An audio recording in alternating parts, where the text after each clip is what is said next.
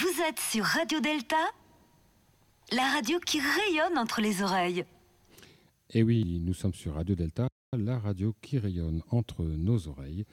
Nous sommes le dimanche 20 juin 2021, ou plutôt nous sommes le jeudi 17 juin 2021, dans les conditions du direct pour enregistrer l'émission Pierre de Touche numéro 52. Et tout de suite, je passe la parole à Élise. Radio Delta.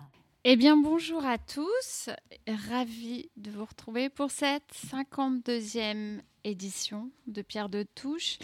Une émission, comme vient de l'annoncer Gilles Solière, qui est réalisée dans les conditions du direct. Donc, cette émission hebdomadaire de la Grande Loge Mixte de France a vu le jour pendant le confinement. Il y a quelques semaines, nous avons fêté les un an. Et pour ce 52e numéro, eh bien pour la première fois, nous nous retrouvons tous. Donc il y a une grande tablée. Euh, vous aurez l'occasion de découvrir également sur euh, Delta TV et puis sur la chaîne YouTube de l'obédience les conditions de réalisation de cette émission. Alors, une émission que nous pourrions intituler Regard croisé sur la franc-maçonnerie, mais pas que, puisque vous savez que cette émission s'adresse également aux profanes. Alors, aujourd'hui au programme, la dimension universelle de la musique, les femmes peintres, la Révolution française, la violence dans la République, l'Allemagne nazie, la natalité. Et puis évidemment, nous parlerons de franc-maçonnerie. Nous sommes ensemble pour au moins une heure.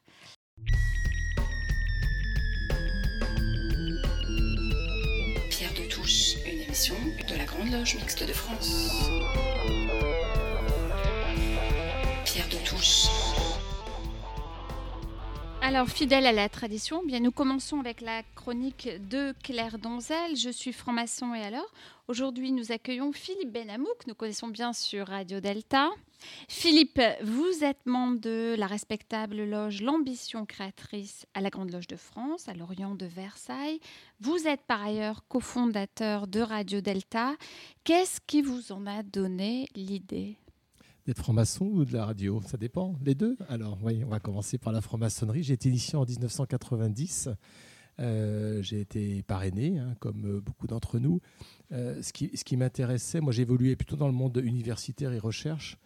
Et ce qui m'intéressait, c'était de passer de, va dire, de chercheur à cherchant, c'est-à-dire de continuer à travailler, à rechercher, non plus sur des domaines de recherche comme la physique, mais euh, plutôt euh, sur euh, moi-même, sur la société, sur le monde, etc. etc.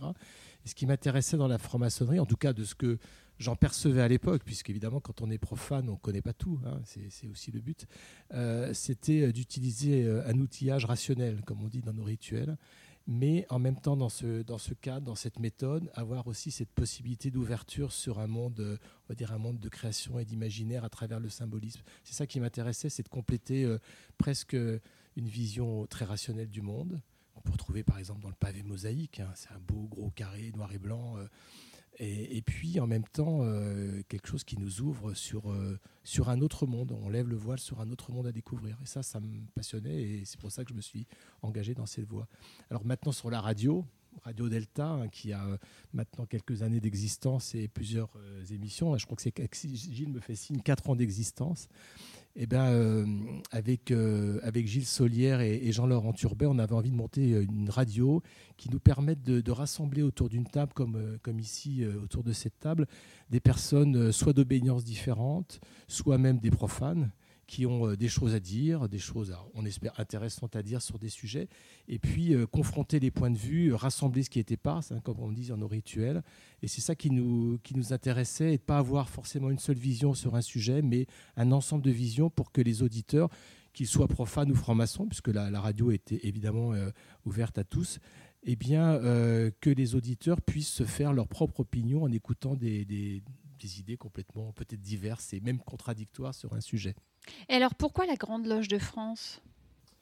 Alors, je vais faire une réponse très bête euh, parce que mon parrain était à la Grande Loge de France et je ne me suis pas posé cette question finalement. J'ai, même, même pas, euh, je ne suis même pas allé chercher euh, les autres obédiences. Je ne me suis même pas intéressé aux rites, aux rituels ou le fait qu'il y ait des, hommes, des femmes ou des obédiences mixtes. J'ai suivi mon, mon parrain et c'était une loge qui était très loin de mon domicile. j'ai fait je ne sais pas combien de kilomètres depuis, depuis que je suis franc-maçon et c'est, finalement comme peut-être beaucoup de profanes qui sont parrainés. Hein. On- euh, c'est différent quand on n'est pas parrainé, puisqu'on a l'occasion. Moi, quand les gens me disent, mais si je veux devenir franc-maçon, comment je vais choisir mon obédience Je leur dis, bah, allez, il y a des conférences publiques partout. hein. ça, existe dans toutes les obédiences, on en trouve beaucoup. Allez écouter des, conférences, allez euh, visiter des, temples, allez rencontrer des, des francs-maçons et des francs-maçonnes, et puis discuter avec eux. C'est ça, je crois, le but. hein. Alors, vous êtes l'auteur de La franc-maçonnerie pour les nuls. Euh, Comment euh, cela vous est-il venu à l'idée d'écrire un tel ouvrage qui a connu un certain succès? Alors c'était, euh, c'était amusant, j'ai jamais le raconté, c'était en 2004. Les éditions First, qui ont la licence française pour euh, la franc-maçonnerie pour les nuls, euh, avaient, venaient de publier la, Bible pour les nuls. Et je me suis dit, bah, si elle a pu, alors qui était un, qui est un très bon bouquin, genre, que je recommande, qui est écrit par un pasteur alsacien. Et, et- je me suis dit, mais si elle a la Bible, pour les nuls, on pourrait faire la franc-maçonnerie pour les nuls. Et donc c'est comme ça a, que j'ai débuté ce projet, qui a mis un peu de temps avant d'aboutir et qui a, qui a failli euh, se transformer en traduction d'un bouquin américain qui, s'appelait, qui venait de sortir, qui s'appelait Freemason for Dummies. Et il m'a fallu euh, beaucoup de, de persuasion pour persuader justement l'éditeur qu'un livre traduit de l'américain n'avait aucune chance d'être acheté par des, des maçons et des maçonnes en France. Eh bien, merci, cher Philippe. Merci Elise.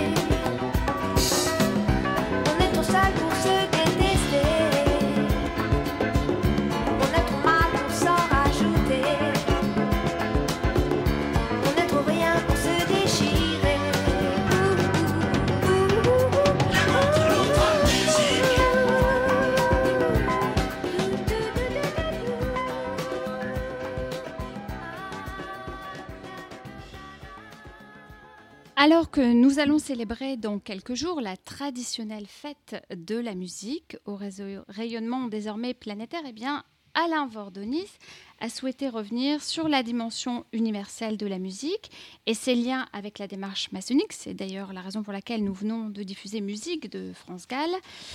Tout ne vient-il pas de la musique et ne nous ramène-t-il pas à la musique, quelle qu'en soit la nature et l'expression? Tout n'est-il pas musique? Alors, euh, je vais passer la parole à Alain Vordonis pour cette chronique qui s'intitule Tout pour la musique. Nous le savons, au commencement était le verbe, nous renvoyant à la lumière, puis à la parole, mais aussi, ne l'oublions pas, au son et au souffle comme à l'esprit qui l'anime. De là à penser que tout serait musique, il y a un pas, voire plusieurs à l'occasion, que nous pouvons nous efforcer de franchir. La musique, langage universel, est fortement présente dans notre démarche maçonnique, qu'elle accompagne dans bien des instants. Elle nous projette vers une autre partie de nous-mêmes, vers l'ineffable. Si nous entendons les bruits que nous associons d'abord au tumulte du monde profane et au chaos, nous écoutons la musique, quand bien même la nature recèle également des formes d'harmonie dont nous ne percevons pas toujours la richesse, assurés que nous sommes de pouvoir tout maîtriser, y compris ce qui ne peut l'être. Alors qu'est-ce qui parle, chante et enchante notre oreille et à travers celle-ci notre esprit d'humain? Comment musique au pluriel et franc-maçonnerie au singulier se conjuguent-elles pour nous faire accéder à une forme d'égrégore jusqu'à notre intimité la plus profonde? Où est l'ordre et où se situe le chaos? Plus largement, existe-t-il une symbolique de la musique et comment l'apprécier pour ce qu'elle est? La musique ne nous propose-t-elle pas une autre approche de l'existence? N'est-elle pas une voie d'accès singulière qui nous ramène à l'essentiel, l'ouverture vers l'autre, vers la méditation et la compréhension d'un monde auquel nous prêtons une attention souvent trop distante ou trop rapide. De la musique avant toute chose, clamait le poète Verlaine. Essayons donc brièvement de démêler ces fils entrelacés, tels la corde à nœuds qui court sur les murs de notre temple. Depuis la nuit des temps, nous le savons, la musique s'est exprimée d'abord par la voix individuelle et collective des humains, soucieux de se faire reconnaître ou d'éloigner les importuns. Certaines expressions traditionnelles témoignent encore aujourd'hui de ses origines lointaines, comme chez les Ménalésiens. Mais très vite, il s'est agi de trouver des instruments susceptibles d'affiner les messages, y compris envers des puissances occultes dont on redoutait le caractère imprévisible. Les instruments primitifs furent d'abord des outils de communication. Les Égyptiens, les Grecs comme les Chinois et les Hindous ont très tôt cherché à comprendre l'origine du son et à découvrir le principe de l'harmonie. Ainsi, 2700 ans avant notre ère, les empereurs du soleil levant avaient déjà établi l'octave en 12 demi-tons, tandis que les pythagoriciens associaient la musique à l'harmonie des nombres et du cosmos, lequel était réductible pour eux à des nombres sonores. Le rythme ternaire symbolisait à leurs yeux la perfection, tandis que le rythme binaire était considéré comme imparfait.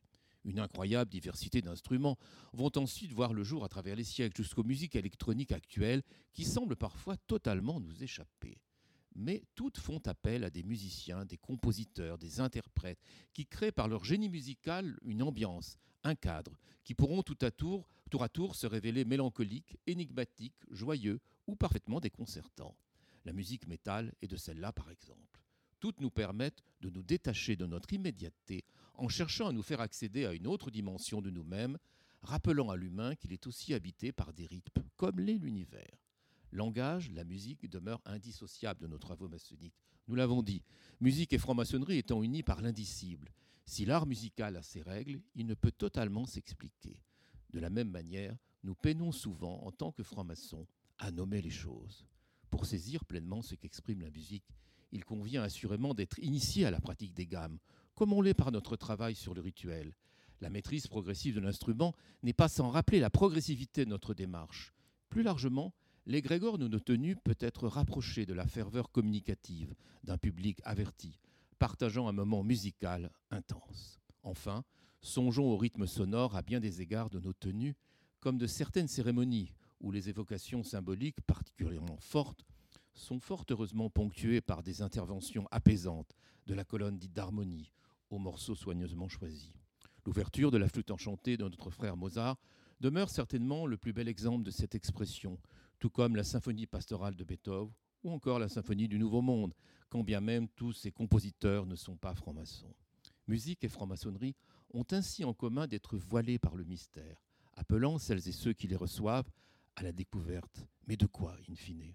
Avec un brin de malice, je dirais que seule la clé, une clé de sol, ou d'une autre nature encore, peut nous aider à percer ces mystères, dans une élévation et un accomplissement dont nous ne sommes peut-être que de subtils interprètes car, comme le dit Romain Roland, la musique est la parole la plus profonde de l'âme. On continue avec un peu de musique. Randy Crawford, One Day I Will Fly Away.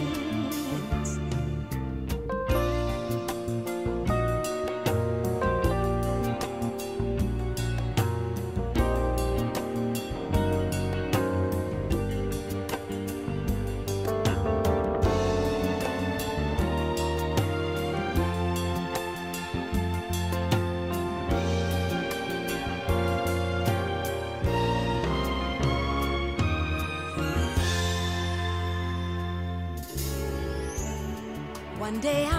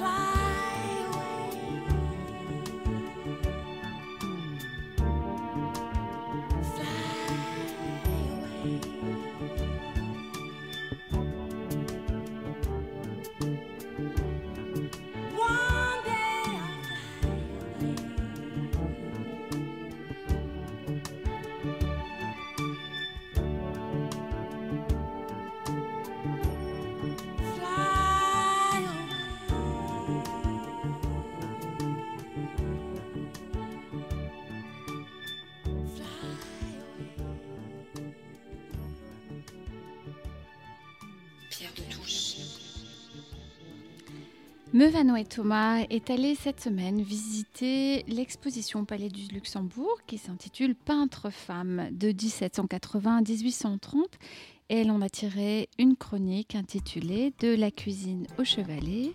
Meuvanoé, c'est à vous. En 1797, Constance de Salm, dans l'Épître aux femmes, écrit Il est temps que la paix à nos cœurs soit offerte. De l'étude, des arts, la carrière est ouverte. Osons y pénétrer. Et qui pourrait ravir le droit de les connaître à qui peut les sentir? Martine Lacasse nous fait l'excellente surprise, après cette période de crise sanitaire, de nous présenter une exposition dont elle est l'auteur et le commissaire dans le cadre du Musée du Luxembourg intitulée Peintre femme 1780 à 1830, naissance d'un combat qui a eu lieu du 3 mars au 21 juillet de cette année. Le thème de cette exposition soulève le problème de la place des femmes dans l'art en général et en peinture en particulier. Cette exposition est aussi le retour des femmes au Luxembourg, car le 24 avril 1818, dans la galerie Est du Palais du Luxembourg, ouvrait sur ordonnance royale le premier musée des artistes vivants. Ainsi, pour la seule période comprise entre 1818 et 1831, les tableaux de 132 peintres furent exposés dans ce premier musée d'art moderne. Seulement cinq entre eux étaient des femmes, soit 3,7% des collections, ce qui montre le problème de la représentation des femmes dans la peinture. Cela nous montre aussi l'évolution sociologique par rapport à l'art lui-même. Il convient de se rappeler que durant la période du Moyen Âge ou de la Renaissance, les peintres étaient des hommes laïcs ou religieux. Concernant les laïcs, ils étaient considérés avant tout comme des artisans au service de l'Église ou de la bourgeoisie, ce qui se passera aussi pour la musique plus tard au XVIe et XVIIe siècle. Ce n'est que tardivement que les femmes de la noblesse vont s'intéresser à la peinture comme distraction en remplaçant pour certaines la tapisserie. La classe montante de la bourgeoisie va autoriser, dans certains cas, ses filles à prendre des cours de dessin et de peinture dans ce qu'on appelait les ateliers pour demoiselles, où elles se livraient à des arts d'agrément, ce qui fait dire de l'époque l'époque à Philippe Chéry en 1791. Une chose, mon ami, qui m'a toujours paru inconcevable, c'est l'impudeur extrême des pères et des mères qui livrent leurs filles aux études de l'art de peindre. Et à l'abbé de Fontenay, comment pourront-elles trouver assez de temps pour être à la fois épouse soigneuse, mère tendre et surveillante, chef vigilant de leur domestique et peindre autant qu'il est nécessaire pour le faire bien? Cela nous montre deux choses. Que les jeunes femmes de la bourgeoisie pouvaient s'intéresser à la peinture par goût, mais aussi de tenter de s'amalgamer à la noblesse. Mais la bourgeoisie était dans de nombreux cas hostile à la peinture pour les femmes et voulait les reléguer aux occupations purement féminines, aux enfants et à la cuisine, avec un nombre d'enfants limité bien sûr pour préserver l'héritage. Très paradoxalement, ce recul aura lieu durant la Révolution française. La célèbre peintre Elisabeth Vigée-Lebrun nous dira d'ailleurs que le statut des femmes a régressé d'une façon spectaculaire durant la Révolution elle-même sera obligée à s'enfuir à l'étranger pour échapper à la guillotine. Quelques tentatives auront lieu, par exemple, en 1790, la création de la Société populaire et républicaine des arts, mais en même temps avec l'abolition de toutes les académies.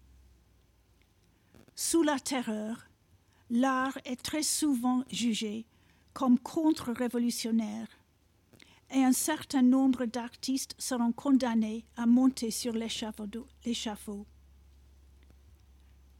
Celle qui déclarait en 1789 Nous sommes artistes, nous sommes citoyennes, nous sommes ou mères, ou sœurs, ou épouses d'artistes citoyens, vont se retrouver à vivre dans une citoyenneté de seconde zone. Le consulat et l'empire ne donneront que très peu de place aux femmes artistes.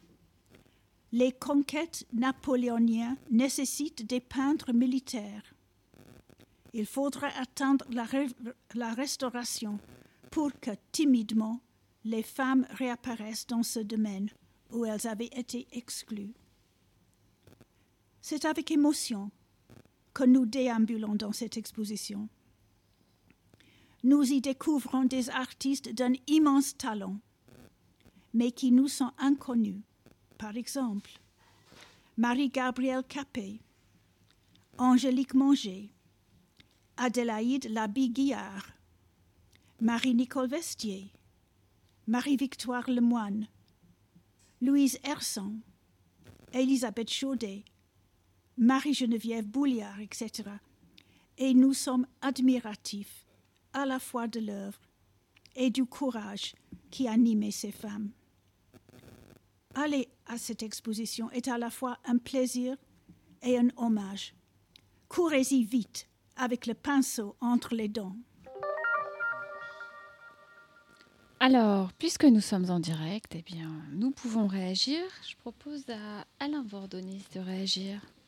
Alors, comme pour la musique, la peinture, ou les peintures même, euh, sont, nous le savons, le reflet de nos sociétés. Elles témoignent de ces combats multiples et celui des femmes peintres, tel qu'il vient de nous être décrit, est probablement euh, le plus méconnu. Leur combat nous rappelle toute l'importance de, la liberté, de, l'engagement, et de la persévérance justement des valeurs hautement maçonniques. Et cette exposition me paraît être aussi de nature à convertir notre regard, puisque tel est le thème générique de notre émission de ce jour, y compris sur nous-mêmes. Alors je dirais, nous avons assurément le devoir euh, d'aller la découvrir. Alors, on va maintenant continuer une petite pause musicale avec un portrait de Norman Rockwell. d'Eddie Mitchell, Norman Rockwell était non pas une artiste peintre, mais un artiste peintre qui euh, vivait aux USA et qui a beaucoup œuvré euh, entre les deux guerres.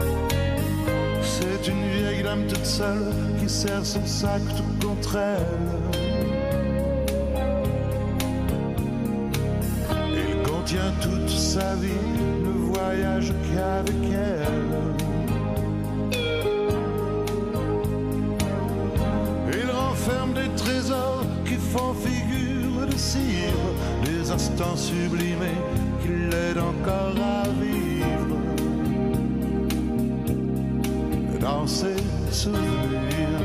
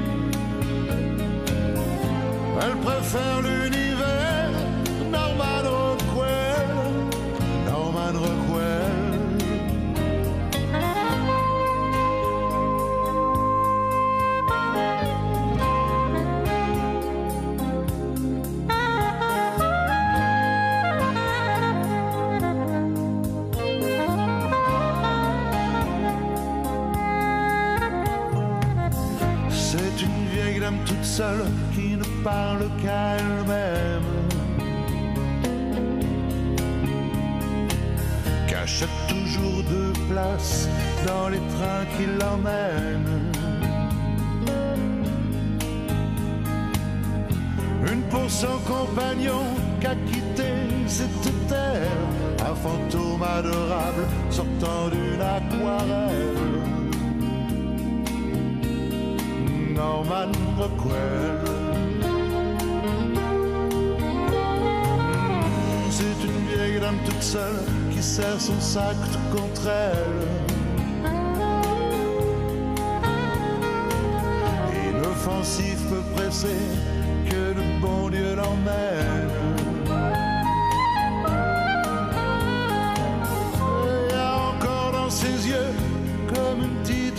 Elle ressemble à un portrait de Norman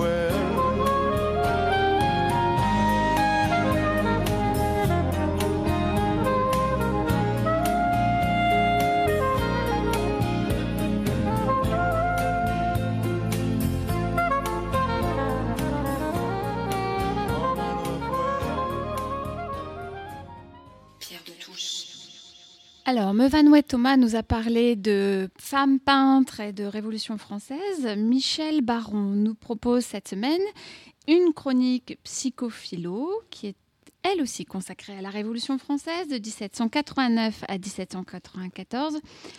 Alors, une chronique qu'il a intitulée Lever le poing ou lever le coude. A-t-on mis le feu aux poudres à canon ou aux poudres blanches et rouges chères aux francs-maçons Cher Michel, c'est à vous.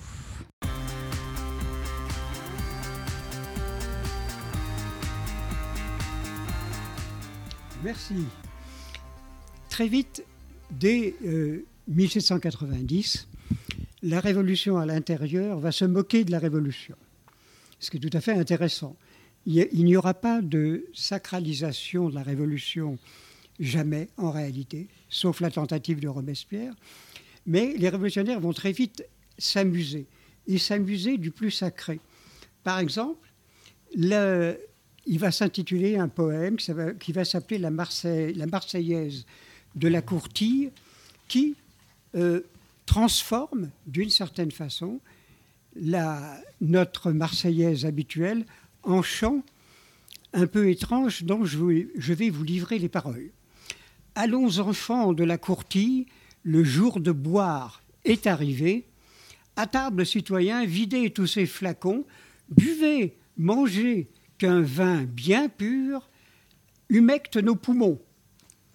Et cette, euh, gaillarde et hérétique déformation de la Marseillaise, nous la devons à un ouvrage qui vient de, paraître et qui est tout à fait, euh, tout à fait intéressant, de Michel Craplet, qui est intitulé L'ivresse de la Révolution, histoire secrète de l'alcool de 1789 à 1794. Alors l'auteur lui-même est psychiatre et alcoologue. Et donc, il va se pencher avec intérêt et joie sur cette période que on, on estime tant de cette, de cette euh, révolution. Il nous décrit le rôle symbolique et pratique que l'alcool a joué sur les événements qui se déroulent durant cette période fondamentale de l'histoire de France. La prise de la Bastille, l'arrestation du roi à Varennes, la chute de la royauté lors de la prise des Tuileries, les massacres de septembre, la terreur et son comité de salut public, les guerres de Vendée. Bien entendu, Michel Craplet ne prétend pas expliquer l'histoire par l'absorption d'alcool, mais ne néglige pas le rôle qu'elle a joué. Avant la Révolution, les boissons alcoolisées sont un luxe pour la majorité du peuple de France qui se rabat sur un vin de qualité inférieure ou des boissons locales comme le cidre ou la bière. Louis XVI était lui-même un grand buveur, sans doute motivé par la peur surtout. Comme il était aussi fou de chasse, manière d'expulser l'agressivité intérieure qu'il avait. Ses adversaires comptaient des bons vivants, jouisseurs et buveurs excessifs, quelques psychopathes dangereux et des ascètes fanatiques buveurs d'eau, dont euh, un certain nombre de révolutionnaires qu'on connaît bien ont des représentent des images types. La, la révolution va devenir un pacte entre le vin et le sang, ce qui est intéressant sur le plan du symbolisme. Vin et autres boissons alcooliques étaient, à la fin de l'Ancien Régime, des produits rares et chers réservés à une élite. Les conséquences de la molécule éthanol sur les buveurs qui n'y étaient pas habitués auront des effets particulièrement désastreux. L'usage et l'encouragement à la boisson visent soit le développement de la violence, soit jouent un rôle d'anxiolytique, un Sorgenbrecher, un briseur de soucis, comme nous dit Freud. À la veille de la Révolution, boire devient le signe de la revanche des classes moyennes montantes du tiers-État sur les possédants. Le vin est à la fois un élément du réel, mais aussi une production imaginaire qui hante les rêves d'accession au pouvoir. Boire, dans un premier temps, devient signe de convivialité, non plus aristocratique, mais républicain, et un signe d'unanimité autour de la table. On peut aussi y lire, inconsciemment, la mise en scène d'une nouvelle forme de communion dans une société devenue anticléricale et qui, à l'image de la passion, se transformera d'un repas religieux traditionnel en une mise à mort. Mangez ceci, car ceci est ma chair, buvez ceci, car ceci est mon sang. Les contre-révolutionnaires, comme le bon vicomte de Châteaubriand, verront dans les agitateurs des crapules. Car n'oublions pas que le mot latin crapula signifie ivresse. C'est ceux qui boivent, l'ivresse en latin.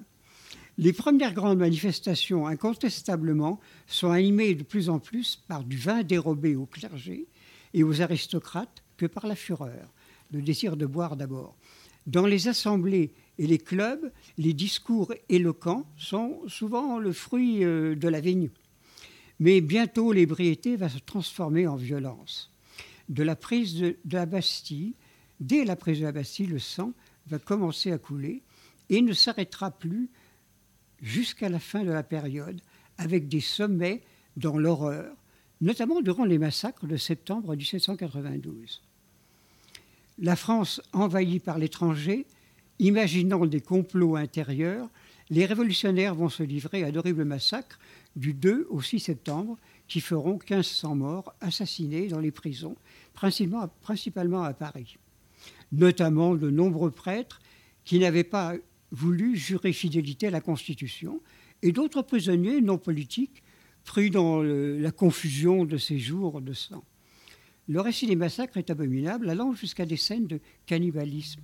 Ceci est mon sang, ceci est mon corps. Intéressant. Les exécuteurs et les jurés, qui ne sont pas des monstres, puisent courage et oubli de leur culpabilité dans l'alcool. Sinon, c'était impossible à réaliser. Le propre d'une foule, comme celle des septembriseurs, est de permettre que soient levées les inhibitions individuelles, rendant la libre satisfaction pulsionnelle.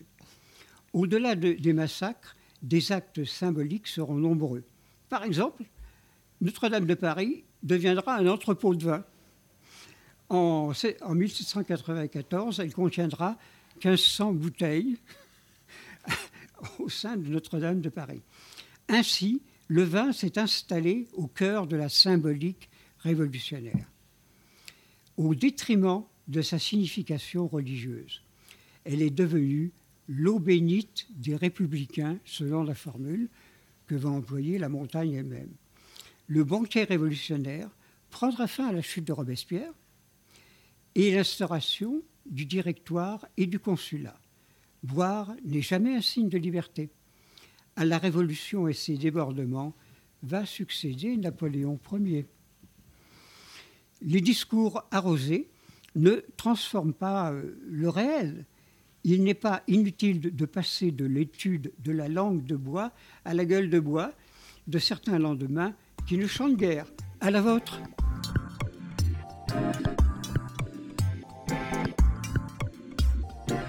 Alors, le vin eau bénite des républicains, levez le poing ou levez le coude. Pierre Yana Alors, moi, je trouve très réjouissante la, chronique de, Michel Baron, euh, parce que d'abord, c'est un, point de vue sur la Révolution. Nous avons euh, tous tendance à distance à considérer l'événement mondial, l'événement exceptionnel qu'a été la Révolution française, euh, lui donner cette dimension ludique euh, et quelque chose de tout à fait réjouissant. Euh, je, je- suis bien entendu, comme tout le monde, aussi perturbé euh, par le lien avec le sang. Boire le, le sang, les massacres, tout ça, c'est quelque chose de, de- particulièrement troublant. Mais je n'oublie pas que malgré tout, même en franc-maçonnerie, il y a des traditions. J'en connais qui, tous les 21 janvier, décident de manger de la tête de veau. Et la tête de veau en mémoire de la décollation, de la décapitation de Louis XVI. Et euh, bien entendu, il y en a dans la salle qui, qui lèvent la main. Euh, mais oui, euh, il y a des gens qui mangent encore du Louis XVI le 21 janvier. Donc pour- pourquoi pas avec un bon canon Alors, pour continuer, une chanson qui euh, fait référence un peu à l'alcool et qui parlera aux nordistes de la bande de Pierre de Touche, parce que je dois dire que nous sommes un certain nombre du Nord. Quand la mer monte, Arnaud, un titre de Raoul de Gorsversfeld.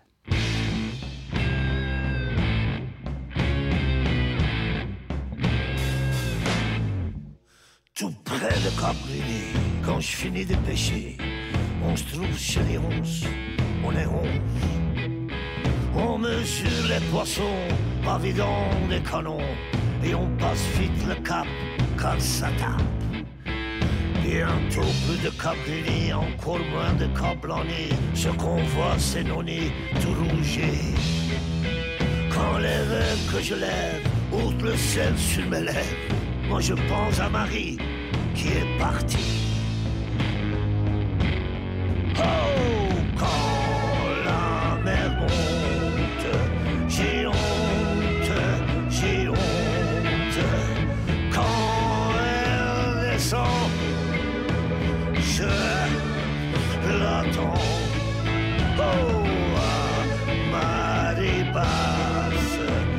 Partie, hélas.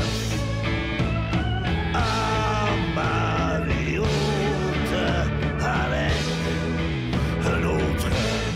Oh! Ah! Le je quitte le staminet et je regarde en devant le ridon. La les collines de l'Angleterre? Montrent que le monde par ici est tout petit. Et à gauche déployé sur le flot déchaîné, je l'appelle en grand cri, reviens Marie. Peut-être qu'à l'amoliment, pour pêcher que c'est le bon temps, mon filet me le rendra dans mes bras. Oh!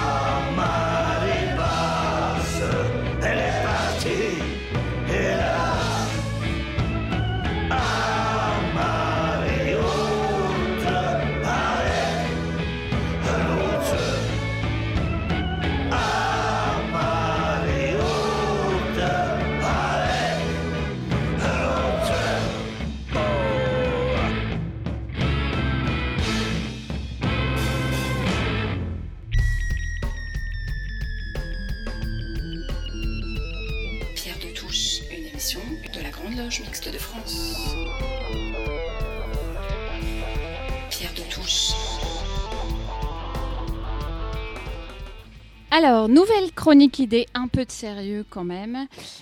Pierre Yana euh, se préoccupe aujourd'hui de la réédition de Mein Kampf, mais également d'Heidegger, dont nous connaissons l'influence majeure en philosophie, mais aussi un philosophe qui a eu une certaine proximité avec l'Allemagne nazie.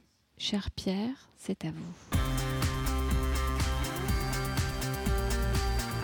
Donc aujourd'hui, euh, deux ouvrages. Euh, D'abord, effectivement, de Hitler, Mein Kampf, Historiciser le mal, euh, chez Fayard, éditeur, en 2021, une nouvelle édition commentée. Et Joseph Cohen et Raphaël Zagouri-Orly, L'adversaire privilégié, chez Galilée, toujours en 2021. Deux événements éditoriaux récents ont donc attiré l'attention du grand public. L'un pour, pardon, pour l'un et des philosophes pour l'autre. Le premier, c'est la réédition de l'ouvrage central d'Adolf Hitler, Mein Kampf, Mon combat, historiciser le mal, chez Fayard, avec une édition critique très détaillée du contexte, menée par une équipe d'historiens de haute volée. C'est bien sûr de la nitroglycérine. Personne ici ne songe à faire l'apologie du dictateur nazi par bonheur. L'ouvrage n'est pas en vente libre dans les librairies, mais en souscription. Certains ont même vu dans la graphie de l'ouvrage une référence typographique au Talmud, le texte, ici diabolique bien sûr, étant inscrit dans la gaine ou la gangue de sa critique historique. Le procès ne saurait être fait à Fayard de tirer Hitler des limbes de l'enfer où il a sombré en 1945 après avoir mis l'Europe à feu et à sang. Dont acte. Dans notre pays, qui a forgé son identité moderne dans la lutte contre le nazisme, entre ici Jean Moulin, disait Malraux devant De Gaulle au moment du transfert des cendres du chef de la résistance au Panthéon. Dans notre pays, donc, on regarde Hitler à deux fois. La question récurrente est fallait-il donc le rééditer? Est-ce la question du pardon?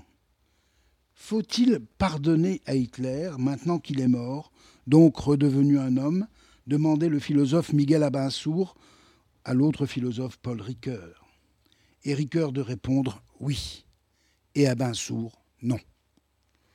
C'est, à mon sens, l'historien Johann Chapoutot qui donne aujourd'hui la meilleure réponse. Mein Kampf renvoie le mal, entre guillemets, le mal du nazisme à l'œuvre d'un seul homme, Hitler, comme la question du pardon. Jadis, on parlait de la folie d'Hitler. Mais non, rétorque Chapoutot. Depuis 1945, les historiens ont fait la preuve, par leurs nombreux travaux, que le nazisme n'est pas une catégorie morale, le mal, mais la dynamique de tout un peuple, le peuple allemand, qui a enrôlé tous ses membres, tous ses enfants, dans la machine de guerre nazie. Ses juristes, ses médecins, ces intellectuels, tout un peuple a fait fonctionner la machine. Nous devons à la vérité d'éclairer l'histoire de tous ces faits jusqu'à la machine industrielle concentrationnaire. Oui, tout a convergé et Hitler seul n'est pas en cause. Sous ce trait, principalement, on peut entendre, entre guillemets, la banalité du mal repérée par Hannah Arendt à l'occasion du procès d'Eichmann à Jérusalem. Faire reposer le crime sur le seul Hitler, c'est exonérer tous les autres du crime du sang. Ici donc, la réédition de Mein Kampf est, à mon sens, une erreur ou pire, une faute. L'adversaire privilégié de Joseph Cohen et Raphaël Zagouri-Orly traite de la même question à sa manière. Martin Heidegger, philosophe allemand majeur s'il en fut, a traité avec brio la question du sens de l'être. On sait l'influence majeure de ce philosophe en France, par exemple sur Jean-Paul Sartre, sur Jean Beaufray, sur Maurice Blanchot, et même, dit-on, sur Lévinas ou Derrida. Nous ferons justice de cette dernière affirmation. Il n'empêche, à l'exception de grands philosophes comme Vladimir Jankélévitch, qui, après la guerre qu'il avait mené les armes à la main, refusa d'ouvrir un seul livre d'allemand. La philosophie française était heideggerienne. Certes, on savait que ce philosophe avait été un peu, mais juste un peu, nazi, qu'il avait dirigé le rectorat de son université sous Hitler. L'affaire Heidegger, comme on disait, avait fait grand bruit. Il y avait des doutes que le philosophe allemand cherchait lui-même à dissiper. La parution récente des Cahiers noirs de Martin Heidegger, c'est un titre, Ses notes intimes, a levé tous les doutes sur l'antisémitisme profond, avéré de Martin Heidegger. Soit, a-t-on envie de dire. L'œuvre de Cohen et Zagouri Orly présente aujourd'hui un immense avantage. Jamais à ce jour, l'antisémitisme n'avait été lu de l'intérieur de l'œuvre de Heidegger, au point qu'ils en ont fait leur adversaire privilégié, c'est le titre de l'ouvrage. Ce qu'ils mettent en évidence est bien sûr d'abord le lien heideggerien entre la Grèce et l'alémanité, pour l'éclosion de l'être dans sa vérité. Plus net et plus grave est, dans ce processus de la pensée occidentale, la place qu'Heidegger assigne au judaïsme. Force est de constater que, au plus intime de ses carnets secrets, édités à présent, Heidegger développe un anti-judaïsme et un antisémitisme animé par une idée maîtresse, la nécessité de l'auto-annihilation, je répète, l'auto-annihilation du judaïsme, sa forclusion. Antisémitisme et antijudaïsme s'inscrivent comme des moments nécessaires de la pensée de l'être, mieux ou pire. Heidegger évoque l'auto, cette auto-annihilation en parlant, entendez bien, après-guerre, des camps d'extermination et des chambres à gaz, comme un développement de la technique, sans jamais, je dis bien sans jamais évoquer les juifs à ce propos, ceux pour qui pourtant ces camps ont été construits. C'est cela l'auto-annihilation, l'annihilation tout court de à l'œuvre chez Heidegger. Derrida et Lévinas ont bien sûr contribué, chacun avec sa pensée, à déconstruire la pensée de Heidegger. Cohen et Zagouri Orly, leurs deux disciples, poursuivent la tâche en soulignant le nécessaire travail de lecture et d'analyse de ce nazi d'Heidegger, sans jamais renoncer. Toute notre modernité se tient là, ne jamais renoncer à combattre ce qui reste la borne de l'inhumanité par la pensée, sans redouter ni la philosophie, ni la pensée historique. À lire donc. Alors, pour réagir, je pense que Michel Baron a quelques propos sur Heidegger notamment. Pierre, on va vous remercier d'abord parce que vous soulevez deux questions fondamentales dans, dans ce que vous venez de dire. La première con- concerne l'idée que l'interdit crée la sacralisation, mais la démythologisation ramène au réel. Ça veut dire que l'interdit porté sur Mein Kampf faisait que ça devenait un livre, oui, interdit, mais presque sacralisé, qu'on pouvait d'ailleurs, entre nous, se procurer partout, sur les quais de la Seine, on trouvait Mein Kampf.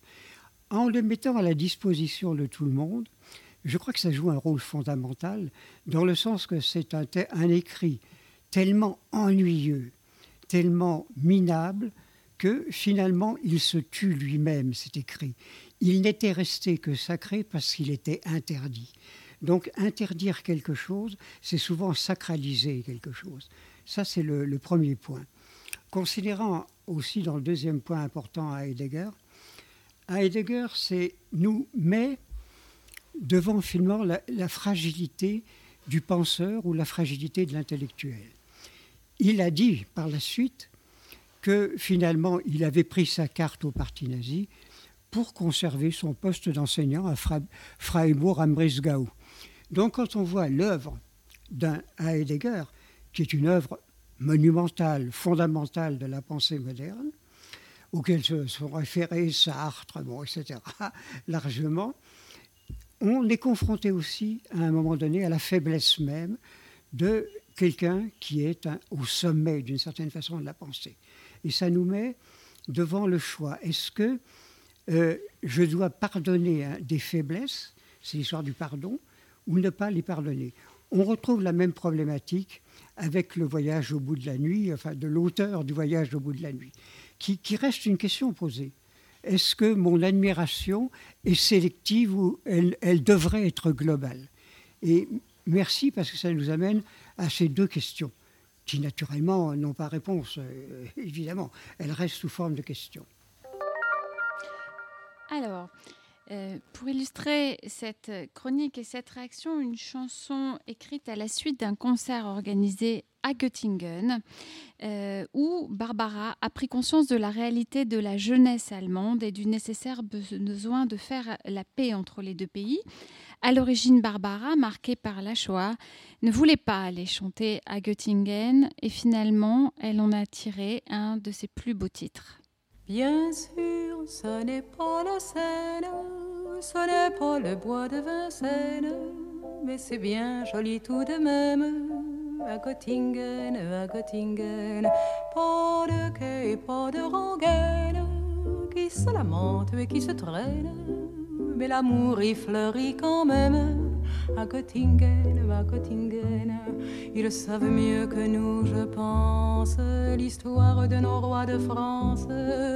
Hermann, Peter, Elga et Hans à Göttingen. Et que personne ne s'offense, mais les contes de notre enfance, il était une fois commence. À Göttingen, bien sûr, nous, nous avons la Seine, et puis notre poids de Vincennes. Mais Dieu que les roses sont belles à Göttingen, à Göttingen. Nous, nous avons nos matins blêmes et l'âme grise de Verlaine. Eux, la mélancolie même à Göttingen, à Göttingen. Quand ils ne savent rien nous dire, ils restent là nous sourire. Mais nous les comprenons quand même, les enfants blonds de Göttingen. Et tant pis pour ceux qui s'étonnent et que les autres me pardonnent. Mais les enfants, ce sont les mêmes à Paris ou à Göttingen. Au que jamais ne revienne le temps du sang et de la haine. Car il y a des gens que j'aime à Göttingen, à Göttingen. Et lorsque sonnerait l'alarme, s'il fallait reprendre les armes, mon cœur verserait une larme pour Göttingen, pour Göttingen.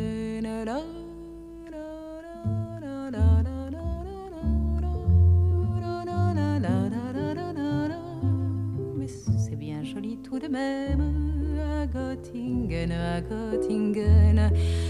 Et lorsque sonnerait l'alarme, s'il fallait reprendre les armes, mon cœur verserait une larme pour Göttingen, pour Göttingen.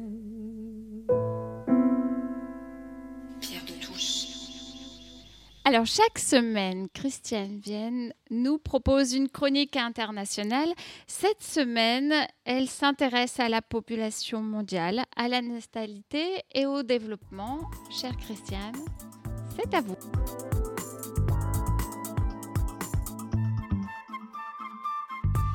Merci beaucoup, Élise. En matière de population mondiale, entre les années 70 et la fin du XXe siècle, la théorie la plus souvent exprimée d'inspiration malthusienne était celle d'une angoisse euh, liée à une augmentation exponentielle de la population mondiale qui finirait par épuiser les ressources de la planète et aboutirait à une forme d'implosion. Les prévisions étaient pessimistes et basées sur des études prospectives qui montraient toutes que nous courions à la catastrophe. Aujourd'hui, l'inquiétude a changé de camp et elle se situe autour de ceux qui témoignent, chiffres à l'appui, que la natalité est en forte baisse et ne permet plus d'assurer le renouvellement des générations. Les politiques natalistes mises en place ne suffisent pas à encourager une augmentation sensible des naissances et à défaut de se retourner vers l'émigration, nos pays courent encore une fois, à l'implosion. L'avantage, lorsque l'on vit assez longtemps, consiste aussi à constater que les vérités d'un jour sont les erreurs du lendemain. Hervé Lebras, démographe, propose, au lieu de se baser sur des hypothèses de fécondité, de mortalité ou de migration plus ou moins valables, de recourir à une autre méthode. On a l'habitude de montrer un graphique de la population avec les années en abscisse et le nombre d'habitants en ordonnée. Avec un tel graphique, on ne peut qu'avoir l'impression que la population va continuer à augmenter. Moi, je propose de regarder le taux de croissance de la population mondiale. Il était de 2,1% dans les années 70. Aujourd'hui, il est d'un pour cent, soit deux fois moindre. Si l'on poursuit cette courbe, euh, elle atteint 0% entre 2065 et 2070. La population commencerait alors à décroître, conclut le, démographe français. Alors, où en sommes-nous réellement aujourd'hui? Nous assistons à une décroissance démographique globale. Une étude de l'Université de Washington, publiée par le Lancet l'été dernier, mentionnée par le magazine Science et Vie, prévoit un pic de population mondiale à 9,7 milliards en 2064, puis une décroissance jusqu'à 8,8 milliards en 2100.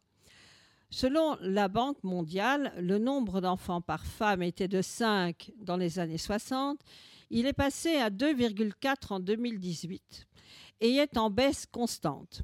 La situation présente des nuances entre continents, mais même le continent africain, qui compensait un nombre important d'enfants morts en bas âge par une fécondité plus importante, est concerné par la baisse de la natalité.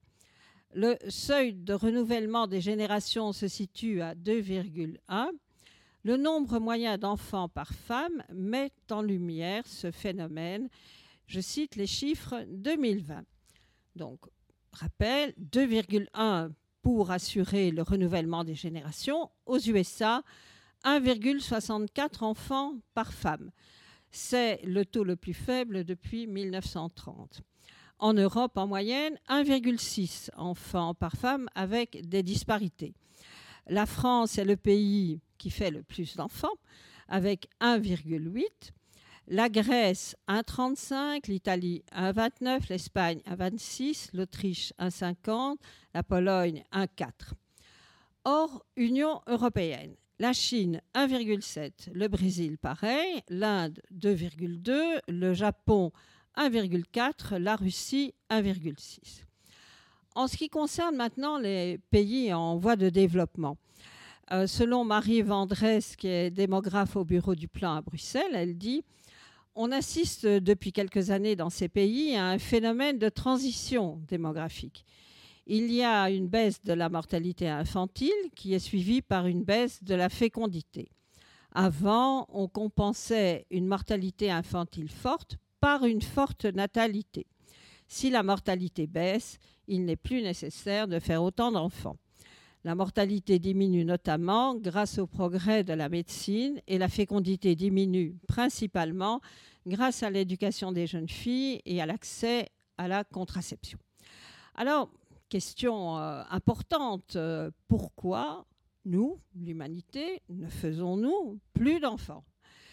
Stéphane Lauer, dans un récent article du Monde, indiquait aux États-Unis, on les appelle les JINK pour Green Inclination No Kids.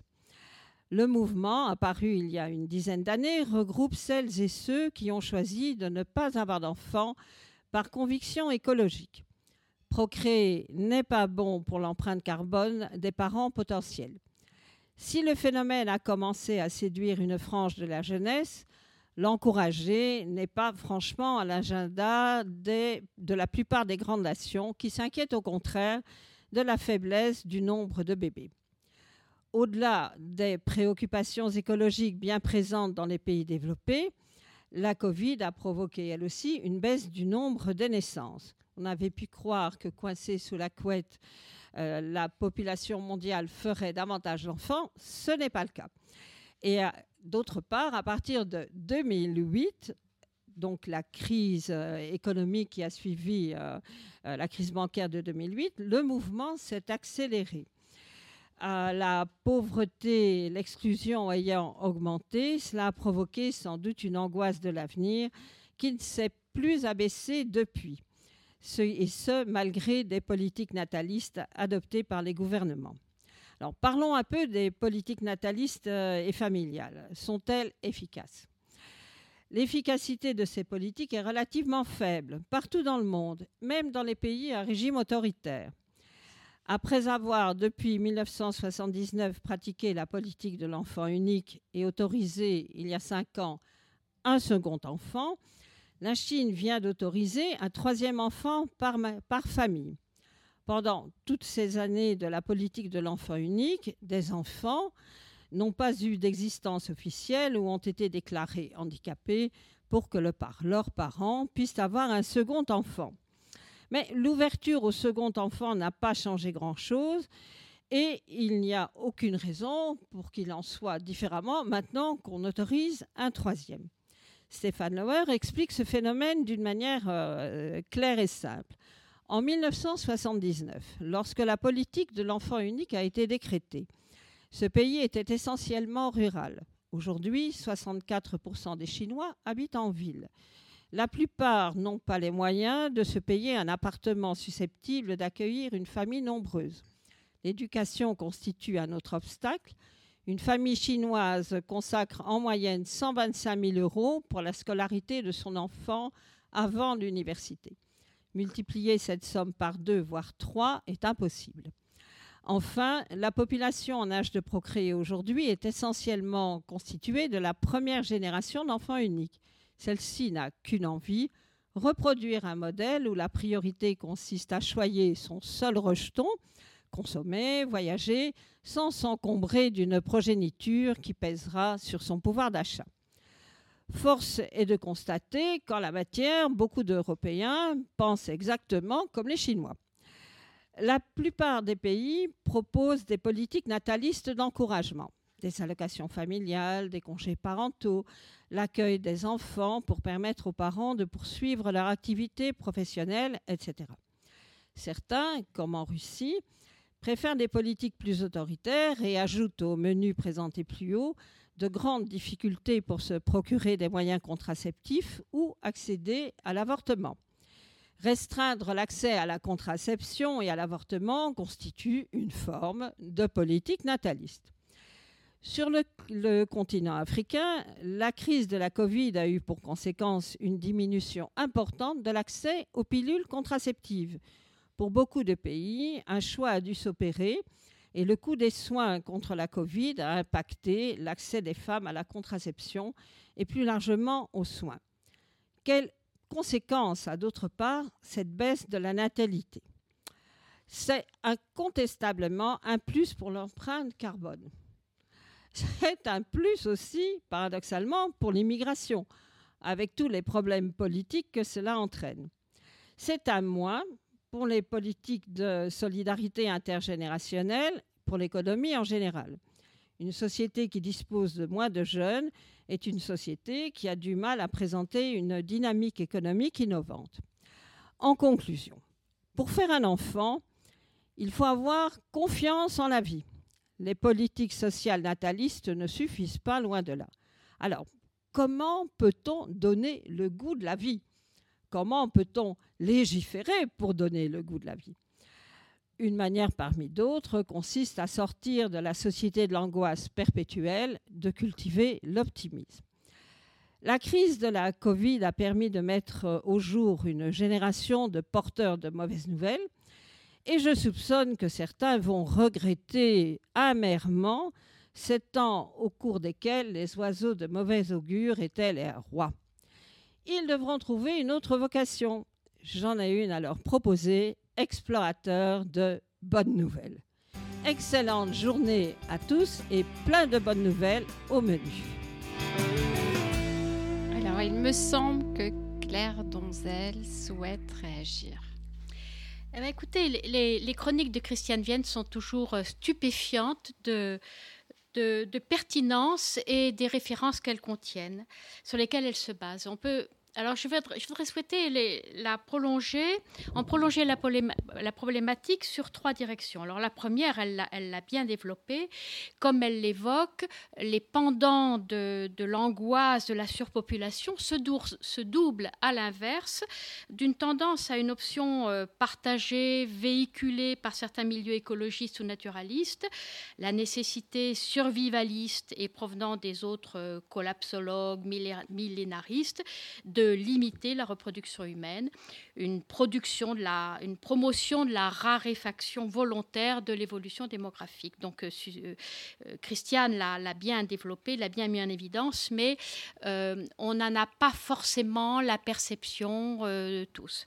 La deuxième, le deuxième point que je voudrais développer, elle a, largement va parler de la Chine, mais il faut qu'on prenne la mesure de, du taux, de la, des féminicides, des fœtus féminins. euh, aussi bien en Chine qu'en Inde et dans d'autres pays certainement.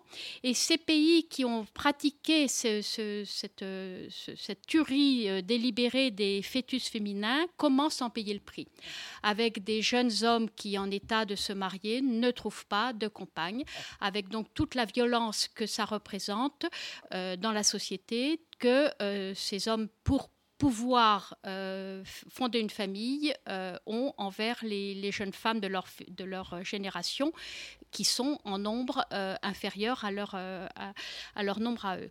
Donc c'est une, une- vraie question que, cette, que, cette, que cette question. L- un autre point de vue, c'est, euh, Christiane l'a évoqué, la relative exception française en termes de démographie. On l'attribue généralement à aux mesures précoces qui ont été faites, dans, soit qui ont commencé euh, sous le Front populaire et qui se sont poursuivies avec le Conseil national de la résistance, de, des structures de la petite enfance. C'est-à-dire que les crèches et écoles dites écoles maternelles et que la scolarité pré, pré- euh, pré-primaire est une exception française et qui a permis aux jeunes femmes françaises de ne pas avoir à choisir entre carrière et famille. Ce qui n'est pas le cas des jeunes femmes italiennes, allemandes, etc., qui ont dû faire ce choix. Et leur choix, c'est pour un certain nombre d'entre elles, s'est porté vers leur carrière et ont renoncé à la famille. Donc, euh, saluer la, la précocité des structures familiales françaises qui ont permis aux, aux jeunes femmes de ne pas avoir à, faire un choix, même si elles le payent en termes de double journée de travail, euh, comme, comme on le sait. Enfin, pour ce qui concerne les, pays en voie de développement, euh, on, on se trouve là, euh, au sein du mouvement féministe actuel, à un courant racialiste qui met en cause l'universalité de, de l'émancipation des femmes par la maîtrise de la fécondité. C'est-à-dire que c'était une évidence que euh, la maîtrise de l'émancipation féminine passait par euh, la maîtrise de la fécondité. Et cette, euh, cette, évidence est remise en cause actuellement par la tendance racialisée qui prétend que c'est une, conception, que cet universalisme est une conception post-coloniale et que l'émancipation des femmes ne, ne passe pas forcément par ça. C'est une question qui doit nous, nous interroger fortement. Alors, pour continuer et pour illustrer cette chronique dans laquelle nous avons beaucoup parlé des Chinois, et moi, et moi, et moi, de Jacques Dutronc.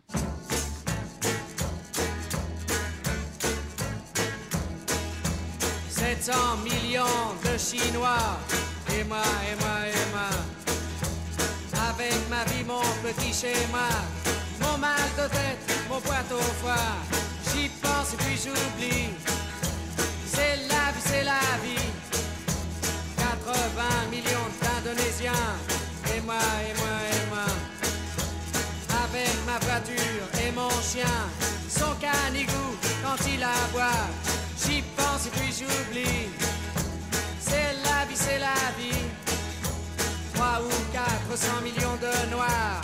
Et moi, et moi, et moi. Au brunissoir. Au sauna pour perdre du poids. J'y pense puis j'oublie. C'est la vie, c'est la vie. 300 millions de soviétiques et moi, et moi, et moi. Avec mes manies et mes tics, dans mon petit lit, en plume d'oie, j'y pense puis j'oublie. C'est la vie, c'est la vie. 50 millions de gens imparfaits, et moi, et moi, et moi. Qui regarde Catherine Langer à la télévision chez moi. J'y pense et puis j'oublie. C'est la vie, c'est la vie. 900 millions de crèvent la faim. Et moi, et moi, et moi. Avec mon régime végétarien et tout le whisky que je m'envoie. J'y pense et puis j'oublie. C'est la vie, c'est la vie. 500 millions de Sud-Américains. Et moi, et moi, et moi. Je suis tout nu dans mon bain. Avec une fille qui me nettoie. J'y pense et puis j'oublie. C'est la vie, c'est la vie. 50 millions de Vietnamiens. Et moi, et moi, à la chasse au lapin.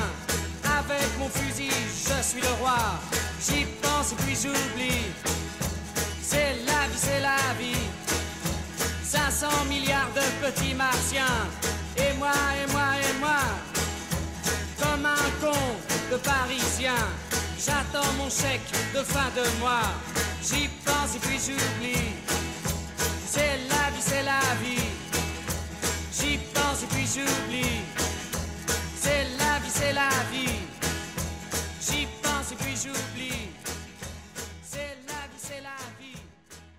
Alors, vous le savez, Marc Tupois, chaque semaine, réagit à euh, euh, ce qui se passe dans la République. Cette semaine, il a souhaité, entre autres, réagir à la gifle reçue par le président de la République. Une chronique intitulée Violence et civilisation. Marc Tupois, c'est à vous. Il était difficile la semaine dernière de passer à côté de la gifle portée par un citoyen français royaliste au président de la République. S'il est heureux que ce geste ait été condamné par l'ensemble de la classe politique, il s'inscrit dans un mouvement qui est plus général et inquiétant. C'est la banalisation de la violence comme mode d'expression politique. Au-delà de ce qu'elle signifie en tant que délitement de la démocratie par le vote et la lutte politique apaisée, intéressons-nous plus largement à ce qu'elle dit de l'état de notre civilisation. En 1939, Norbert Elias publiait sa théorie du processus civilisationnel du Moyen Âge au XXe siècle à mesure que se développe le commerce et plus largement l'interdépendance des, in- des individus. Les hommes intériorisent l'idée selon laquelle ils ne sauraient totalement laisser libre cours à leurs passions. Ainsi se développe le monopole de la violence légitime décrit par Max Weber, destiné à pacifier la vie intérieure d'une société concernée peut ainsi paisiblement se développer une société fondée sur l'interaction économique, politique ou simplement amicale entre individus. Mais surtout, ce processus modifie en profondeur la façon dont l'individu se conçoit lui-même et agit, puisqu'il est contraint à la maîtrise de ses émotions et de ses actes. Elias fait ainsi reposer le processus civilisationnel sur la sublimation des passions. On le voit, le processus de civilisation ne saurait faire l'économie de la répression de la violence, d'abord par un processus d'autorégulation de l'individu, puis par un processus de répression publique si besoin. Lorsqu'un indiv- un individu est violent, c'est son rapport même à la civilisation en tant que processus qui est remis en question. Or, depuis quelques années, la violence revient, tant dans le domaine social que dans le domaine politique. La violence gratuite gangrène les banlieues. La violence légitime des forces de l'ordre est remise en question et concurrencée parfois par certains groupes. Et la violence émaille les manifestations contre la politique du gouvernement au moment même où la participation aux élections baisse constamment. Et tout ceci commence à sembler banal. Que des commerces soient saccagés et pillés en marge de manifestations, que des bandes armées dictent leurs lois dans certains territoires, que les forces de l'ordre ne soient plus en mesure d'exécuter sainement et sereinement leur mission, on devrait appeler ça la barbarie. Mais c'est un samedi banal en France. Ne nous y trompons pas, la condamnation politique unanime de la gifle infligée au président de la République n'est que diplomatique, tant les extrêmes et leur popularité reposent sur la légitimation d'une violence politique qui n'est qu'un symptôme de la brutalisation de l'ensemble de la vie sociale. De la barbarie de certains territoires perdus de la République et de certains militants à la balkanisation de la France, il n'y a qu'un pas. Ne faisons pas l'erreur de cantonner les ressorts de cette gifle à la brutalisation de la politique. C'est l'ensemble de la société qui, sans ordre, sans autorité et sans force à la loi, loin de progresser comme on aime toujours à le penser, régresse dans la civilisation. Alors, il me semble que Christiane Vienne voulait réagir. Ah oui, c'est c'est une réflexion extrêmement intéressante que Marc euh, nous propose et euh, ça m'a fait penser, euh, je ne sais pas euh, si vous étiez né en 2008, mais si vous l'étiez, vous vous souvenez très certainement de cette paire de chaussures qui a raté de très peu à Bagdad la tête de George Bush. C'était très frappant et cette gifle au président de la République m'a produit le même effet. Il y a derrière une dimension très symbolique euh, qui va bien au-delà euh, de l'acte posé lui-même. Et euh, une question peut-être complémentaire à la réflexion que Marc nous propose, c'est quel est le jusqu'où peut aller la violence acceptable au sein d'une société? Et donc, avec quel niveau de violence pouvons-nous vivre? Objectivement, toutes les statistiques montrent que globalement, la violence a diminué dans nos sociétés. Elle n'est pas en augmentation, elle est en diminution. Mais elle est beaucoup plus médiatisée qu'elle ne l'était par le passé. Si je prends les mœurs politiques, euh, bon, euh, je ne voudrais pas qu'il se retourne dans sa tombe, mais Léon Blum ne témoignera certainement pas de la douceur des mœurs politiques de son époque. On pourrait essayer de ressusciter Jean Jaurès, qui a peut-être un avis sur la question. Donc, je pense qu'il y a une violence qui est, propre euh, à la vie sociale. Et euh, aujourd'hui, euh, si l'on prend les statistiques de 2020, qui sont très particulières, il y a diminution de la violence partout, sauf dans un domaine, qui est celui le moins médiatisé. Ce sont les violences intrafamiliales et sexuelles. Donc, il y a une violence dans les maisons, quand la porte est fermée, dont on ne parle pas. Et c'est cette violence-là qui augmente. Alors, ça me, euh, ça, m'interpelle beaucoup. Parce que je me dis, autant on va trouver insupportable euh, la violence d'une manifestation, autant on peut vivre avec une euh, violence intrafamiliale. Et donc c'est un vrai sujet de société. Et euh, je pense qu'il y a une vraie réflexion de fond à amener et que Marc aura encore l'occasion de revenir euh, souvent euh, sur cette thématique. Et en tout cas, je lui souhaite. Alors, pour illustrer cette chronique et cette réflexion, est-ce ainsi que les hommes vivent de Bernard Lavillier, un poème d'Aragon, Bierstube, magie allemande, de 1956, qui ensuite été mis en musique par Léo Ferré.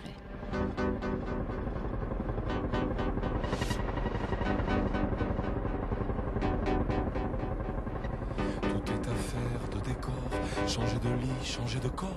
À quoi bon puisque c'est encore moi qui moi-même me trahis, moi qui me traîne et m'éparpille, et mon ombre se déshabille dans les bras semblables des filles où j'ai cru trouver un pays.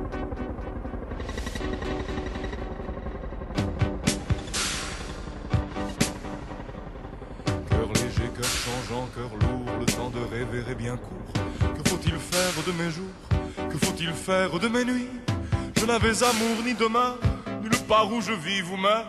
Je passais comme la rumeur, je m'endormais comme le bruit. Est-ce ainsi que les hommes vivent? Et leurs baisers au loin les suivent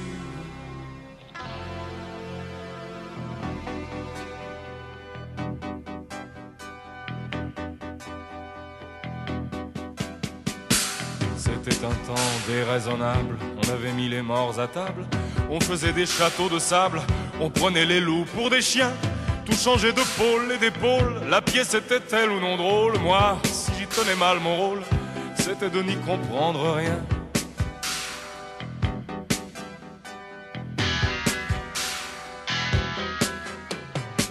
Dans le quartier Hohenzollern, entre la Sarre et les casernes, comme les fleurs de la luzerne, fleurissaient les seins de Lola. Elle avait un cœur d'hirondelle sur le canapé du bordel. Je venais m'allonger près d'elle dans les hoquets du pianola. Et c'est ainsi que les hommes vivent? Et leurs baisers au loin les.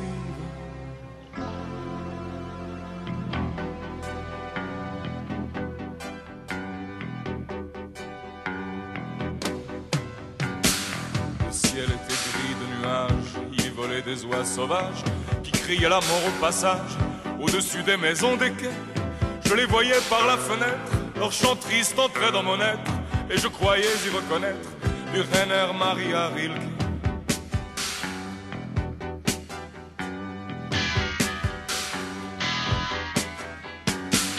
Elle était brune et pourtant blanche, ses cheveux tombaient sur ses hanches. Et la semaine et le dimanche, elle offrait à tous ses bras nus. Elle avait des yeux de faïence et travaillait avec vaillance pour un artilleur de Mayence qui n'en est jamais revenu. Est-ce ainsi que les hommes vivent et leurs baisers au loin les suivent?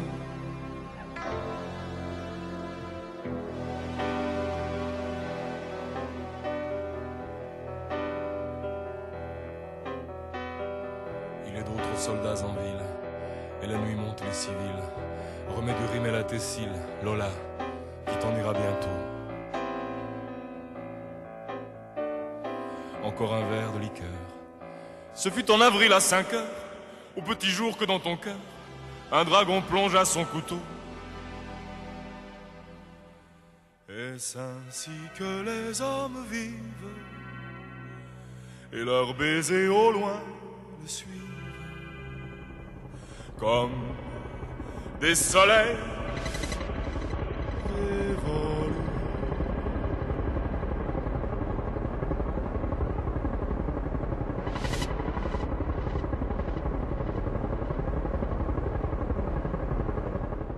Alors, cette émission touche à sa fin. Je voudrais passer la parole à Philippe Benamou, qui a une petite annonce à nous faire.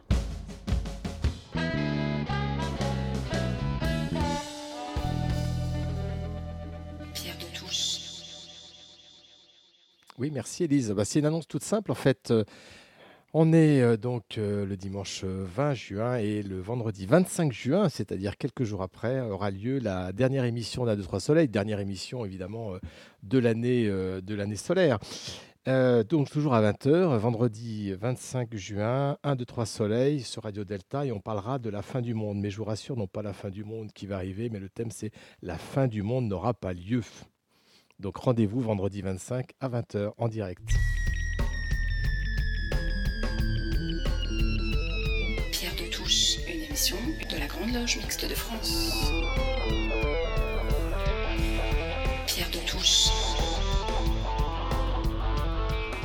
Eh bien, merci, euh, cher Philippe. Alors, cette émission s'intitule Regard croisé sur la franc-maçonnerie. Euh, je pense qu'elle montre que cette aventure a un sens, cette aventure qui dure euh, depuis un an maintenant. Elle montre aussi la diversité euh, de notre obédience, ce qui la constitue, cet espace pluridimensionnel, cette identité multiple qui fait que la Grande Loge Mixte de France est ce qu'elle est. Euh, je voulais une nouvelle fois remercier toute l'équipe de Pierre de Touche qui euh, contribue activement chaque semaine à euh, l'élaboration de cette émission, votre complicité, votre patience, votre sérieux, votre enthousiasme. Un merci particulier à Gilles Solière, évidemment. Euh, à euh, Philippe Benamou, Daniel Lebras, Jean-François Dossa de Radio Delta qui nous ont accompagnés aujourd'hui et qui nous accompagnent, euh, depuis le début. N'hésitez pas à nous rejoindre sur les réseaux sociaux, Twitter, Facebook, Instagram, YouTube. Cette émission sera retransmise sur Delta TV et sur la chaîne YouTube de la GLMF. Pour nous quitter, à la veille de la fête de la musique demain et alors que nous sommes déconfinés et libérés, comme dirait Claire Donzel, tout pour la musique, chanson de Michel Berger, interprétée par France Gall, en écho à une des chroniques de cette émission. À la semaine prochaine et surtout, n'oubliez pas d'aller voter.